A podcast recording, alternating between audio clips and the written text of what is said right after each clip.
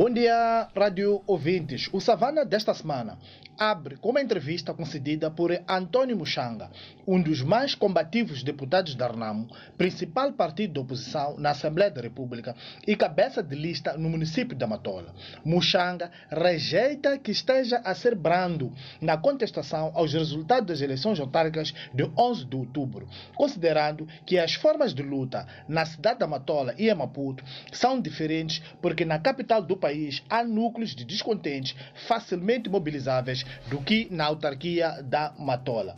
Afirma que eh, Arnamo quer esgotar todas as vias legais na contestação aos resultados eleitorais. Depois da porta da via legal fechar-se completamente, o principal partido da oposição vai ponderar os próximos passos, mas avisa que se os órgãos judiciais mantiverem resultados que Arnamo considera fraudulentos, estarão criadas as condições para o principal partido da oposição atuar como o movimento islamita palestiniano Hamas, envolvido numa sagrada guerra com Israel. Por menores desta entrevista estão no Savana desta semana. Esta semana também foi marcada pelo pronunciamento do porta-voz da Renamo, José Manteigas, anunciando que o atual presidente do partido, Ousuf Mamad, é o candidato para as eleições presidenciais de outubro próximo.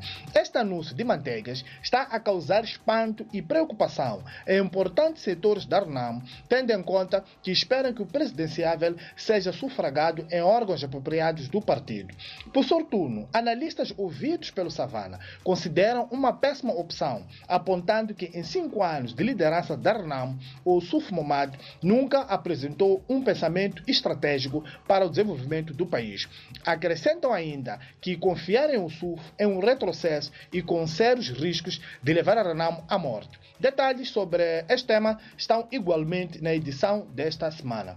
Na componente econômica, o principal indicador da atividade econômica que o Standard Bank usa aponta para um abrandamento em Moçambique no último trimestre de 2023, refere o economista-chefe da instituição bancária no país, Fáuzio Moussa, num comentário sobre os dados do barômetro produzido por aquela instituição bancária. No barômetro do Standard Bank Moçambique, caiu para 48,8 em dezembro, depois de 49,6 em novembro, sinalizando um abrandamento da atividade econômica no último trimestre de 2023, diz o economista. Pormenores sobre este e outros temas estão no Savana de hoje, que já está nas bancas e nas nossas plataformas tecnológicas. Bom dia e um abraço de Francisco Carmona, a partir da redação do Savana, é Maputo.